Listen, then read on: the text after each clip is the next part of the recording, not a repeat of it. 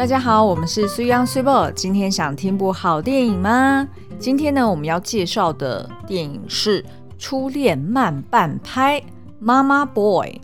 那哦，他叫妈妈 boy 哦。对对对，哎，你现在才知道？我不知道他的英文片名叫妈妈 boy。对，因为妈妈 boy 就是妈宝的意思嘛。Uh huh. 那但是呢，中文片名又是初恋慢半拍，嗯，所以就会觉得很奇怪。所以是什么意思呢？是对自己的妈妈 产生了 不应该要有的情感吗？还是说，呃，在外面遇见了一个有如妈妈给你母爱的一个女性，然后你误以为她是你的初恋？哦，哎。怎么办？我把剧情浓缩完了。好啦，因为其实大家对于初恋应该都有各式各样不同的解读哦。对，那通常呢，初恋也是最刻骨铭心，甚至呢，也让你最难以忘怀。呃，也可以说是呢，可能会为你日后的情感给定调的一个标准。对，我们曾经帮应该是《恋下五百日》嗯、那个时候就有写说。最初教会你爱情的，都不是最后跟你在一起的人哦，很多情况啦。对，然后我我觉得当然也好像想起来也蛮合理的，对因为就是你因为不知道不熟悉，嗯、所以你可能在那段关系里面会有一点手忙脚乱，对，然后有点就是不知所措。那所以呢，也很有可能那段感情不一定是。真的爱情，它可能只是你的一种遐想，或者是你在那个当下，你感到很寂寞、很空虚，然后很期待有一个人可以这样子的爱着你。应该比较像是一个启蒙的概念，哎，对对对，就让你第一次体验到，比如说啊，心动的感觉啊，然后比如说情伤的那种痛啊，嗯，对，但是。可能本身就是这一段感情，不一定它真的就是所谓的爱情。对，嗯，对，没错。我觉得今天呢，这部电影其实就是在讲这件事情哦，所以。所以我觉得他英文片名才会叫做《妈妈 boy》。其实我觉得，因为他的重点其实在讲这个。好，那故事呢，就是叙述这个男主角由柯震东所饰演的，叫做小红。他是一个已经即将要二十九岁，但是还是母胎单身的一个呃大男孩。对，好，那其实我觉得柯震东真的蛮厉害，因为他饰演的角色呢，你完全就看不到他以前其他角色的影子。对，因为呢，这个角色大家就想象嘛，他有一个。呃，就是对他非常 hands on，就是所有事情管控到很彻底的一个妈妈。所谓的 micro management。哎、欸，对对对，那他妈妈是由于子玉，就是《淑女养成记》里面的妈妈所饰演的，叫做美玲哦。嗯、那所以呢，嗯，大家就可以想象，就是这对母子是呃独自住在一起。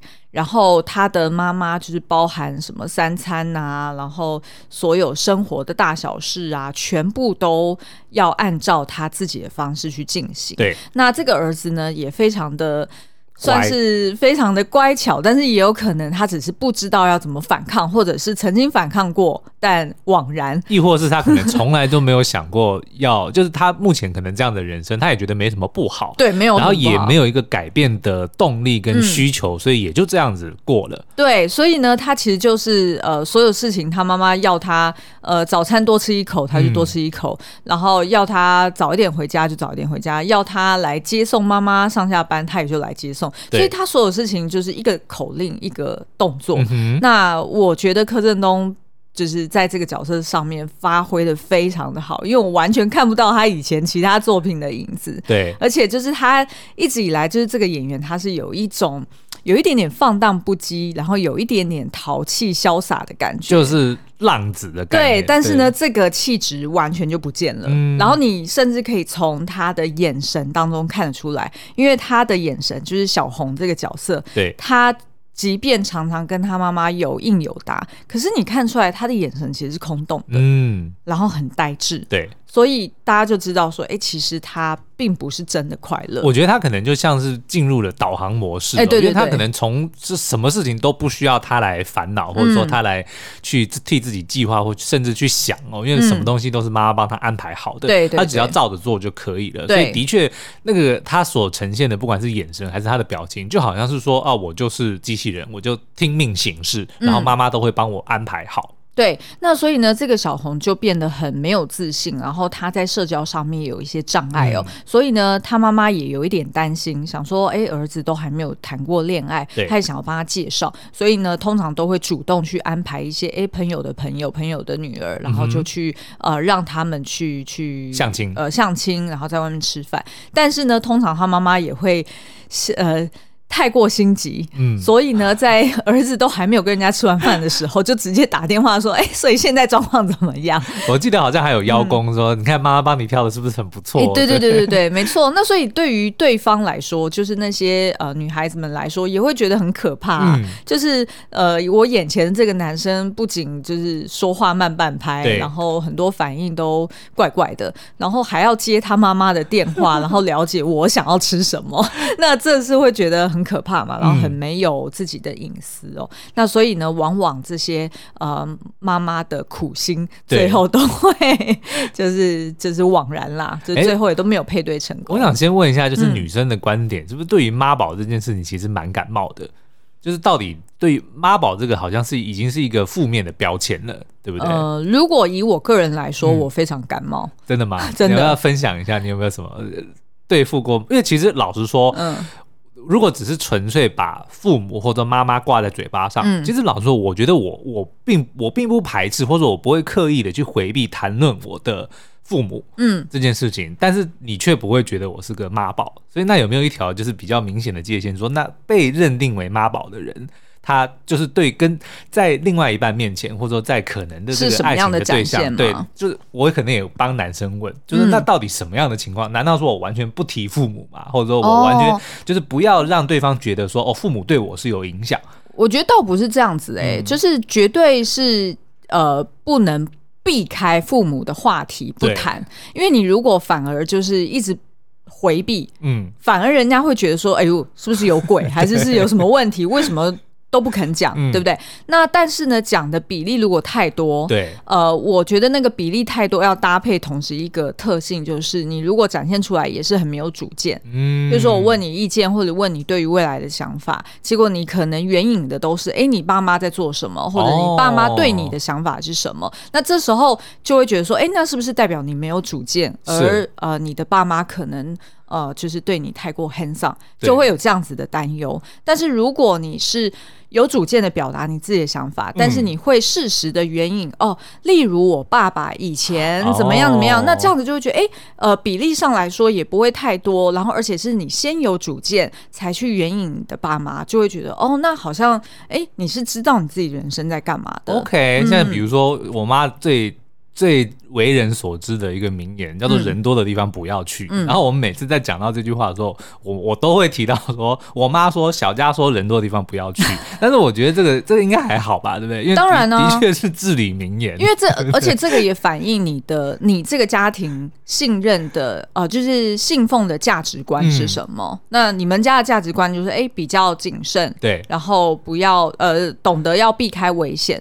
然后我觉得这个价值观跟我符合的话，哎，那我就觉得很可以认同。哦、不管是不是你妈当初是头一个人讲这个人 讲这句话的，还是说呃，其实是你自己想到的，其实对我来说就没有差了。但是如果今天比如说啊，我们说啊去百货公司吃饭，然后我说不行，我妈说百货公司太贵，这个就这个就很明显。哦，对，非常明显，哦、因为等于就是哎，这个是你妈妈给你的一个局限，一个规范。对，那我们就那那呃，就作为女性的角度，我就会想说，诶，那可是如果我刚好有时候跟这个价值观或者是跟这个规范是站在相对对立的时候，嗯、那你会怎么抉择？或者是你有没有自己的判断力？OK，那我觉得，所以你。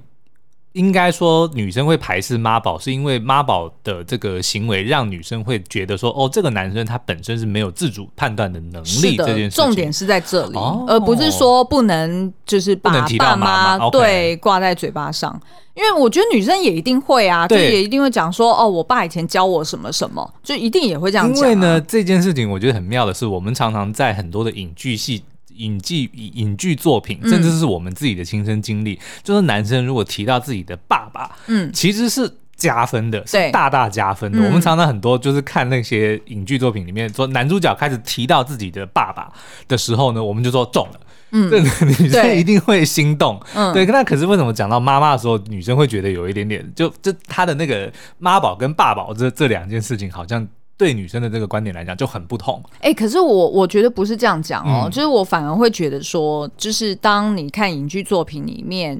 角色他提到他的父亲，通常不会说“我爸爸管我这个，我爸爸管我那个”，哦，对吧？通常都是讲说：“哦，我爸很辛苦，他一直以来赚钱养家，所以呢，我日后我要给他好好生活过。”或者是哦，我爸教我的一个，比如说开车的方式，嗯、或者是教我怎么去，blah blah blah，就是通常都是讲说：“哦，爸爸是带给你一个，比如说一个 lesson，一个教会你一个生活的。”知识或者是小尝试，对，亦或是哎，给你一个大方向，一个价值观，嗯，呃，或者是爸爸以身作则。哦，让你知道说哦，一个男人的形象在家庭里面是怎么样？对，通常爸爸是这样子的一个形象出现。但是如果是援引妈妈，老实说，的确这并不是刻板印象。我相信大家如果回想你们自己的妈妈，通常妈妈是比较细心的，嗯，所以妈妈很多事情她可能会管的比较 detail 一点。对，那所以呢，如果当这个角色他援引到他妈妈的时候，通常讲的就是说哦，我妈不准我吃生冷的，哦，或者是我妈不准我吃牛肉，或者是。我妈要我九点就要回家，就是类似像这样子。通常妈妈会定下一个比较精确的规范。可是我觉得这样有点不太公平，因为妈妈其实做的这些东西是比较呃比较实际的，呃，是的，对不对？她是跟精确，很精确，而且就是说这就是带大孩子，就因为孩子真的不不容易带大，是啊，对，所以如果你不去管他这些东西，他可能真的会吃错东西，或者做错什么什么事情，然后会影响到他的人身安全。是啊，但是却因为过度保护，反而。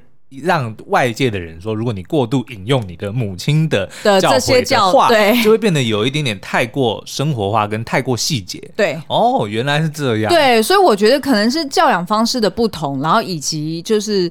传统来说，就是呃，父母在家中的角色扮演的也不太一样。嗯、传统上来说啦，是但是现在我相信已经颠覆很多了，甚至是可能整个颠倒过来。对，因为在电影里面，我们就看到柯震东这个角色，就有点像是我们刚刚提到的，他的确除了开口闭口都是妈妈。以外呢，我们也看到，的确，他妈妈对他造成的影响是小至人生中，或者说日常生活中的各种细节，比如说从穿衣、吃饭、嗯、交朋友、几点回家等等的，那的确会让这个女方或者说对他所社交的人会觉得说，哎，这个人好像没有办法自我判断。对对对，嗯、所以可怕的是在这里，OK，而不是说哦，他跟他家人关系很紧密，然后所以就是一件很可怕的事情。当然。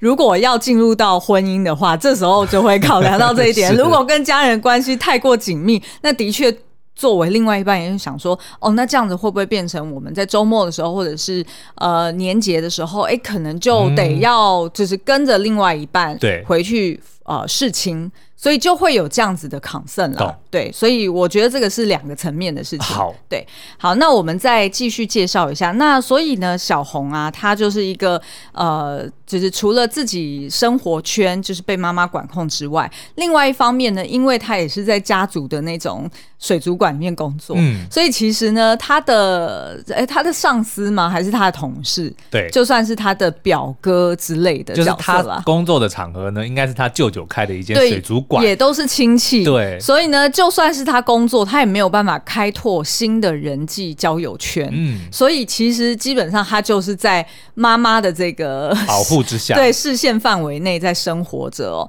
那所以呢，这个当小红呢某一天呐、啊，就是他这个表哥出其不意的想说，哎，我这个表弟都已经几岁了，嗯、居然都还没有。破处大人 对，所以呢，我要带他去呃，就是旅馆里面去见识一下哦。嗯、那当然就是带他去买春啦。对，那可是呢，小红还是会害怕，所以也没有买春成功。可是他为了自己的面子呢，他就还是假装就是哎、欸、有交易，嗯、然后就就。从这个旅馆房间里面出来，然后到了旅馆一楼，然后就想说要等他表哥下来，对，那他就可以就是交差了事啊。结果没想到呢，哎，这时候他就遇到了一个呃，就是长得很漂亮，然后气质又很好，但是又带有神秘感的一个旅馆副理，叫做乐乐。嗯，那这个乐乐呢，可以说是呃，就是等于这个买春。麦春的这个性交易负责人，哎，对对，就是对对。对，好，那所以他那一天呢，也也刚好到了一楼在那边抽烟哦，嗯、那所以呃，就跟小红有了一些比较基础的互动，对，那那时候就引起了小红的一个兴趣，就觉得说，哎，居然有这样子的一个女性形象，嗯，就是她也不是我刚刚遇到的这个麦春女的那样子的互动方式，然后她又感觉好像很稳重。然后很体贴，然后又留有一定的空间跟尊重感，嗯、所以他就哎之后就慢慢的想要呃不断的跟他亲近。你没有讲到重点，啊、最重要是乐乐是徐若瑄。哎，欸、对呀、啊，重点就是重点，只要讲出让大家只要想说哦，原来这样子的一个角色是许若瑄的，是所饰演的。那我想应该所有人都会跟这个小红一样，就会产生那种遐想。对对对，对然后后来呢，就是即便他的表哥没有带他来，他还是自己私底下会打电话给乐乐，嗯、然后去预约，就是下一次再来买春。我觉得 Triple 你这个介绍这个哦，啊、都没有没有办法去勾到人家。那你讲啊，那你讲啊，你要讲说这个演表哥的呢，就是我们。最近非常欣赏的一位演员叫做侯彦希，嗯，大家只要因为侯彦希的那个他的表演方式非常的独特，比较冷面一点，对，然后呢，但是呢又很油，对，的确是，对对对，的确是非常比较油条，就是台湾比较少见的类型的喜剧演员，对对对，所以大家你只要想说由柯震东所饰演的这个妈宝小红，然后呢由徐若瑄所饰演的这个算呃。算不能算妈妈嗓了，但是类似的角色的乐乐，然后再加上那个侯彦希在旁边串场，这、嗯、其实整个就已经那个那个欢乐感，或者说那个那个那个这部电影的魅力，其实就已经。哦、好好，那我那我知道我知道，让我举一反三。嗯、那还有一个就是呃，这个小红的妈妈就是由《熟女养成记》里面那个 K 笑的妈妈 于对子玉所饰演的、哦。然后重点是呢，这个他妈妈呢，因为大家都知道，她其实因为。演了蛮多，就是所谓传统的母亲的那个形象哦，所以呢，标标配是什么？就是一头卷发，对不对？就是一头卷发。然后，可是我觉得蛮妙的是呢，徐若瑄她的确，因为她的那个外形是很美艳的嘛，对。但她在这一次的这个造型里面呢，也刻意留了一个类似的就是中长的一个微卷的发型。嗯，对不对？就是就是卷发啦，对，就是两个两个妈妈角色都是短卷发。然后我觉得这个很重要，嗯、就是说呢，虽然徐若瑄的外形是跟这个于子玉是很不同的，嗯，可是我觉得她刻意在这些比如说发型或者说年纪，嗯，然后还有都是妈妈的这个身份上面呢做了类比哦，嗯，其实都是在隐喻说，接下来小红会喜欢上乐乐，不纯粹是因为乐乐这个人。而是因为他在某方面其实跟他妈妈有很多相似之处，至少在外表上面看起来。好，然后我发现你一直不断把我后面下一段的内容都在 opening 全部讲完了，所以我们这一次 opening 居然有十八分钟。好了好了，我们就直接进入到我们今天的两个讨论点哦。嗯、就第一个呢，就是那小红对于乐乐到底是什么样的一个憧憬，跟什么样的一个感情？然后另外一个呢，就是相反的，那乐乐呢，从一开始哎想要跟小红保持距离。嗯，然后觉得有一点受宠若惊哈，就是这个这样子的一个小男生，可能年纪跟我儿子差不多大的，居然对我有这样子的遐想。他本来是有一点想要保持一点距离，但是后来却又敞开了心房。嗯，那他对于小红到底又是什么样的感情呢？那最后呢，我们就会再来花时间来讨论一下。其实，在电影里面不断串场出现的金鱼跟鱼缸这件事情，嗯、其实是呃。为这整部电影去做一个破题。我以为你讲说一直串场的黑佳佳，也是，没没，但是他只有 opening 跟呃，这头尾都有出现。对对对，好，OK，那我们先休息一下，待会回来。好，那在休息的时候呢，就要当然要来一个好久不见的。不买早最受，早买早享受的早该买了的单元。今天 Super 要推荐我们什么呢？好，我要推荐的是我最近吃的非常凶的一款饼干哦。嗯、那大家应该都知道，说我们有在健身，虽然是看不出来，已经讲了很多遍了，但是呢，我们还是要在至少饮食方面要尽我们所能的去努力嘛，对 不对？所以呢，我们在挑这个呃饼干啊零食的时候，都会特别小心，注意它的这个碳水的，就是碳水化合物的这个。含分，呃，就是它的含量，然后再呢，就是它脂肪不能过高，然后基本上是一个呃吃起来不会太甜的饼干哦。那我们就会特别拿出来推荐给大家。那今天要推荐就是无印良品它出出品的一个叫做焙茶法兰酥。嗯哼，那这个法兰酥呢，大家应该都有。就是应该有吃过，然后以前可能是在喜饼里面有吃过，对，对，但是今天要先跟大家来颠覆你的想象，就是法兰酥，嗯、你不要以为它是法兰西来的，错，它是意大利来的。根据这个盒子上写的，是源自于意大利的传统点心。那为什么叫法兰酥呢？不懂。然后呢，它的内馅呢是。结合经高温烘焙的日式焙茶，嗯，又长知识了。焙茶是什么呢？它的英文叫做 roasted green tea，就是呢绿茶拿去烘焙。哎，对对对，所以焙茶就是这样，所以它的那个味道会比较浓一点，有一点点小苦味。说实在的，对对对，然后茶就是等于是说，不是平常你喝绿茶那种茶香味，它会是有一点点，我觉得它有一点点带有咖啡的感觉。对，所以有可能呢，它就是这个 麦城的茶叶。我们不能随便批评的，没有啦，我们不能预测对方的这个，但是反正结果呢，就是是一个很好吃的。其实反正就是焙茶呢，它就是。是呃绿茶，它再去煎炒嘛，然后所以煎炒过程中，它的儿茶素会被破坏，嗯，所以就会跟你平常泡出来的那个绿茶的颜色或者是口味呃口味都很不同。对，那所以焙茶我本来一直都很喜欢，譬如说每次呃，就之前我们去日本的时候，如果能看到什么焙茶的呃冰淇淋，嗯、还是焙茶的那种呃茶点，我都特别爱。对，就是因为我很喜欢它那个焙茶有一点点呃就是苦味，然后有点焦焦的那种。味道，哦、那所以呢，他这一次呃，就是把它夹在这个法兰酥里面，的确是前所未见哦。嗯、因为以前吃法兰酥应该配的都是那种什么草莓酱啊、草莓啊、呃牛奶啊、欸、对啊、香草啊等等、呃、巧克力之类的，嗯、就是通常都是那样子。但是他这一次，因为他有一个无印良品有一个台湾茶，就他妈得，刚刚才讲它是日式 日式绿茶，我自己讲，对。我自己脱口而出讲的那一刻，我马上也笑。笑出来哦，没有，它是台湾茶，但是它是做日式。没有没有，我我我我再讲一遍，它其实就是无印良品，它做了一个台湾茶的呃 campaign。对，所以呢，你如果现在去无印良品的那个店面，你就会发现说，哎，它放在最前面的那个港多拉 N，、uh 就是那个最前面的那个中岛。对，你不要讲那么多这个专有名词好不好？你们这是做行销出身，还港多拉 N。啊，反正就是它最前面的那个中岛陈列，就是呃摆满。满满的就是各式各样台湾茶品做出来的呃饮料啊，或者是一些食品。那其中呢，就是有法兰酥。那我本来也以为说，哎，那它这个焙茶是不是就是台湾茶？台湾茶 有可能是哦，因为他只是说日式焙茶，他并不是说日本来的焙茶。是，所以就台湾做的日式的，对？台湾也有很多日式餐厅嘛，对不对？对对对。所以呢，也欢迎大家去无印良品的时候呢，拿这个问题去。刁难一下电影，也不是刁难啦，就是大家也可以去询问，然后也欢迎到 Apple Podcast 底下告诉我们你所得到的答案。好了好了，反正呢，它有另外一款那个就是呃什么东方美人茶，对，那个应该就是台湾的没错，是。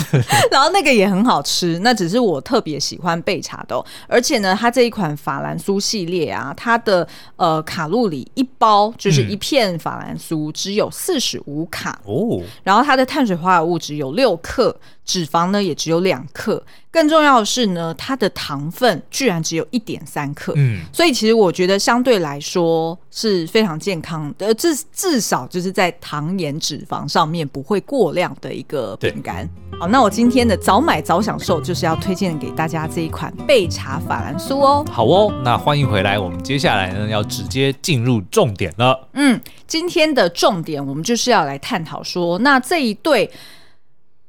类似类母子恋爱的、嗯、的 这个感情，他们他们的确是母子恋啊，因为一个是妈妈，一个是儿子嘛，对对对。但是他们不是亲生的妈妈跟儿子啊，听起来很恐怖。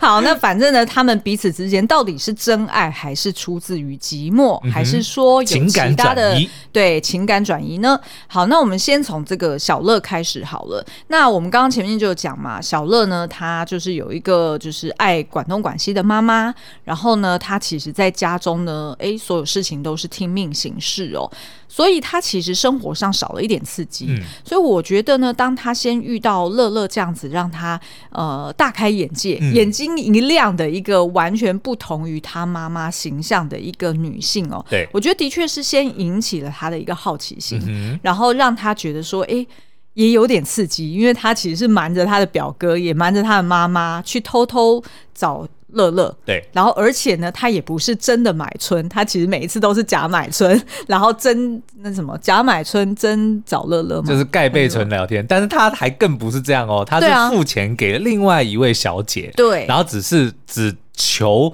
这个在。乐乐去安排他去找哪个小姐的这个过程中的短暂见面，其实对小红来说就已经够了哦。嗯所以他也没有要求更多，欸，对对，那是直到后来，哎、欸，他他们两个就越来越熟识之后呢，乐乐有一次就呃，就是跟他一起在一个日式酒店，嗯，呃，有点类似华灯初上的那样子的场合，对，然后两个人就呃，就是相谈甚欢呐，反正就是呃，喝个小酒啊，嗯、然后就跳个小舞啊，对啊，嗯、然后就互相聊一下，哎、欸，彼此的这个出生背景啊，然后还有为什么就是呃，就是这个。呃，小红就是他对于爱情这么的。这么的舒呃，就是对于爱情这么的不理解，对。然后乐乐也给他一些建议，嗯、所以其实就是从这里开始，我觉得小红就觉得说，哎，他好像被启蒙了，对。可这个启蒙，我觉得呃，那个对于性的意向比较没有那么多，嗯、比较多一点是呃，有别于他妈妈以外的女性的形象，嗯、而这个女性形象是他向往的，对，因为是一个愿意留给他多一点自在的空间。然后对方呢也不会这么的这么的担忧，说，哎，小红如果做这个，然后就会怎么样？就是等于是说，他也是非常尊重小红，所以他就觉得说，哎，跟这样子一个轻松自在的年长女性在一起的时候，他不会觉得他像是呃像他妈妈一样。那样子的给他压力，因为他妈妈开口闭口每一句话呢，基本上都是一个指令，嗯，对，或者是就是一一个问号，对，就、一个问句，基本上我觉得的确会让孩子们会感到压力很大，嗯，因为等于说哦，妈妈只要一开口，我就得要做什么，嗯，对，那当然，因为小红她并没有反抗的这个意识在哦，嗯、所以我觉得可能也就造就了她就是呃比较顺，呃怎么讲？呃，逆来顺受，倒也没有逆来啦，但是她就是比较不会为自己去思考。但是今天出现乐乐，他反而是比较关心的去，呃，甚至是好奇的的角度来去探问他的一些心事。嗯，这个反而是妈妈不会做的，因为妈妈都会认为我。我最懂你要什么，我都最知道，嗯、对，对不对？甚至我比你还知道你应该要什么，你应该不要什么，你喜欢什么，你讨厌什么，都反而是妈妈这边会来告诉你这些答案哦。嗯，我觉得其实对小红来说，她遇到乐乐应该最大的不同就是，终于有人会去真正想要知道她的想法。嗯，那反过来说呢，就是乐乐啊，其实她是一个单亲妈妈，嗯、然后她的儿子呢，其实也跟小红差不多大哦。那她的儿子是由范少勋所饰演的，叫做伟杰，嗯、然后是一个在外面走跳的业务。但是这个伟杰呢，就是常常也不管是他自己可能投资眼光有误，或者是他自己本身。比较有道德瑕疵，反正呢，就是这个伟杰的生活也过得不是很好，比较眼高手低一点。对，然后所以呢，也常常为他妈妈惹麻烦，然后常常也都要回来找乐乐要钱哦。嗯、但是呢，他对乐乐的情感，其实我们是看得出来的，他是有那种如沐之情。嗯，也就是说，他其实是想要多跟他妈妈有一些互动，甚至是他想要证明给他妈妈看，说我其实是有能力的，我有办法，就是把过去。只是花掉这些钱都在赚回来，然后我可以给你一个好生活，但是只是呢，乐乐可能被放鸽子放久了，然后再加上应该是伟杰的这个生父哈、嗯。哦，当初可能对于乐乐来说也是一段很不好的婚姻的记忆，对，所以呢，他对于伟杰也是那种就是呃敬而远之，反正呢，我这次给你钱，然后你以后不要再来跟我要了，就是那样子的态度，嗯、所以我们也看得出来伟杰是有一点。他好像也有一点不知道方向，是，然后就是有点自己在那边乱搞，然后非常不稳定的一个状态。那所以呢，这个乐乐也就是觉得很恐惧啦，就是每次看到这个亲生儿子出现，他就觉得、嗯、哦，又有什么事要发生。所以我觉得乐乐会看上小红，倒不说看上了，就是他可能会觉得跟小红投缘，也许也是因为他在自己的儿子这边从来就没有感受到说哦，有一个这么。怎么讲？就是 就比较单纯，对，比较稳定，嗯，然后听妈妈的话。哎，对对对，的一个孩子哦。嗯，当然不是说乐乐会想要把小红变成说哦自己自己儿子自己儿子那样子的，嗯，可能也是同样的说，呃，原来跟我儿子一样大的这个男孩，年轻男孩，这些男生的里面有一个像小红这样子的，嗯，就如同小红看。那个乐乐。哦，原来这个年纪的女性里面有一个像乐乐这样子的人，嗯，对啊，没错。所以呢，其实我们这样子看完这一整部电影，我们是觉得其实他们彼此之间的感情可能比较出自于刚好在需要的时间遇上了彼此，对、嗯，然后刚好彼此又是自己欠缺的那一块，嗯，也就是嗯，对于呃乐乐来说，他就是。可能觉得说他过往的婚姻失败，那他的儿子跟他又比较疏远，可是他其实是有心想要去跟他儿子亲近的，嗯、只是不知道怎么亲近。那当小红她的模样或者是她的一些言行举止，哎，好像某种程度也补足了他。失去的儿子的这一块的这种这种感情，嗯，那他就会觉得说，哎，好像跟他在一起是很舒服、很很愉快的。那他也可以疼爱这个小红。那但是对于这个小红来说呢，他一直以来就觉得好像女性形象在他眼中就是一个高压的统治。那当出现了一个哎这么轻松自在，然后又好像给他很多空间的乐乐，他就哎很舒服。原来跟女性相处也可以是不需要有压力，然后不需要是像是被诘问一样。一样这样子去回话啊、嗯，所以其实呃，我觉得刚好就是两个人在对的时间遇上了彼此。对，那在电影中呢，就是除了这个小红，她是被设定在呃家族的水族馆里面上班之外呢，另外一方面就是呃也出现了这个乐乐，他其实也很想要养鱼，嗯，但是他也不知道怎么养，然后可能呃就家里养东西很快一下就死掉了。对，所以其实呢，后来呃两个人他产生了更多的交集，也是。呃，源自于这个小红，诶，他对于这个养鱼啊，或者是水生植物啊，有更多的理解，所以他也适时的去送给乐乐一些呃小礼物，然后也教他怎么去换养哦。那其实我觉得这边呢，金鱼跟鱼缸应该是呃电影里面一个蛮。呃，贯穿全系的一个象征，嗯，也就是说，大家通常看到金鱼就是很漂亮，对，然后它就是一个观赏型的动物嘛。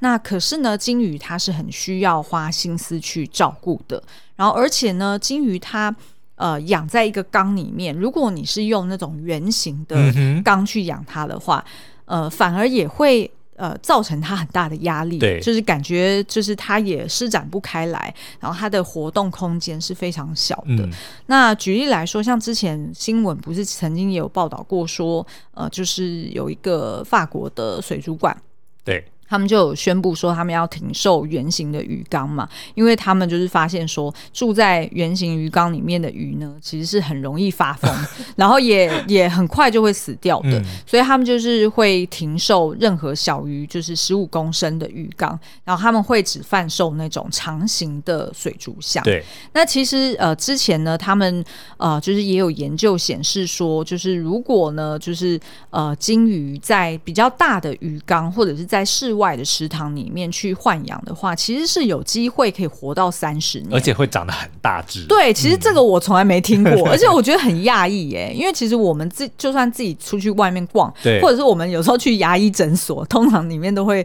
养养那个金鱼嘛。对，你通常看到你不可能超过一个拳头大小，对，对吧？那所以其实我那时候看到他这个研究的时候，才发现说，哦，原来就是其实你如果给他的空间不够大，他本来就没有办法长大。嗯对，那也很容易会死掉。其实这样子也是有一点像是在影射那个小红。对对，因为小红就是被他妈妈好像就是像金鱼一样供在那边，然后就给他很多的束缚，说哦，这个就是你的生活空间。嗯，对，你的你的生活空间就是这个鱼缸，然后你就只要按照我所给你的这个条件去。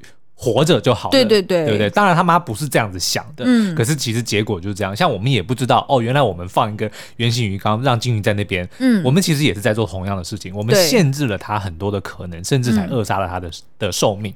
对，但是以我们的角度说，哦，这样子漂漂亮亮的不是很好吗？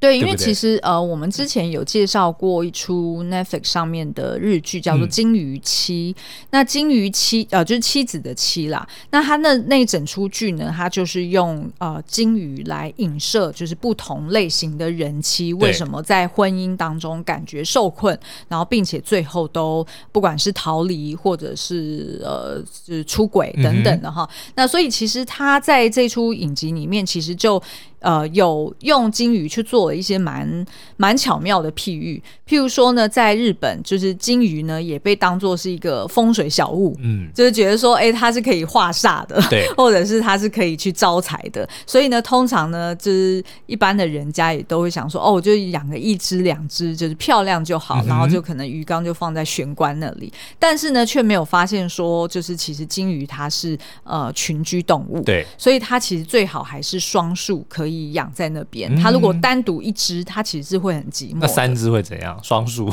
我还单数啊？对，对，我还真不知道、欸。对啊，你刚刚说要养双数，我不能养三只。我不知道，因为这个剧里面他就有讲到说是群居动物。对，哦，养三只应该也可以啦。反正就是不要不一定要凑，不一定要凑双数。对对对，因为如果你养两只，结果都是男的，那也不见得会，他不见得会开心？哦，或者他也许会开心。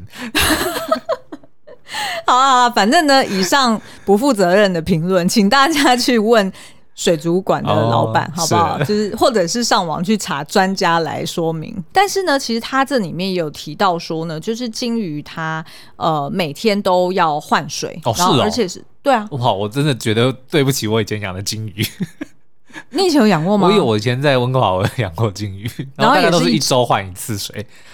没有，我养不止啦，就是不是只有金鱼，就还有养孔雀鱼啊，就其他的养养，然后混在一起。对对对。OK，好，那金鱼期里面也有讲说这样子是不对的。OK，因为呢，金鱼其实呃刚刚有提到它是群居动物，但是它群居是要同类型的哦，是不能跟其他鱼混在一起，它压力会很大。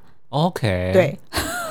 而且呢，每天换水是还要换那种，就是一半的水才是换新的，然后你要留一半旧的水。哦，这我知道，但是我就是没有那么频率没有那么高啦。对哦，好，明白。反正呢，就是金鱼，就是你要养它的话，其实你本来就要花很多的心思去照顾这整个鱼缸啊，照顾这整个生态。所以其实就就是拿来去譬喻说，那你对于一段感情，嗯，或者是对于你身边所爱的家人，其实就是要这样子，就是要细心的去照顾。嗯可是你却又要给它足够大的水族箱，对，你不能就是用一个圆形的鱼缸去局限它，那它当然就不会成长，是它当然就比较没有办法独立自主的去发展它自己日后的人生。嗯、所以我觉得这个还是呃回归到这一部片，它其实想要讲的真谛，其实还是在这个英文片名《妈妈 boy》身上了。对，就等于是说，可能这个不是他。不是真正的恋爱，但是呢，的确在小红心目中是他的初恋。嗯，他日后要回想这段感情，他也把它认定为是爱情是没有问题的，因为他的确有那种心动的感觉。但是呢，最终这两个人其实是应该要意识到说，他们可能彼此之间并不是爱情。对，并不是爱情。嗯、好哦、嗯，所以今天以上就是我们帮那个初恋慢慢拍的这个介绍哦，也欢迎大家在。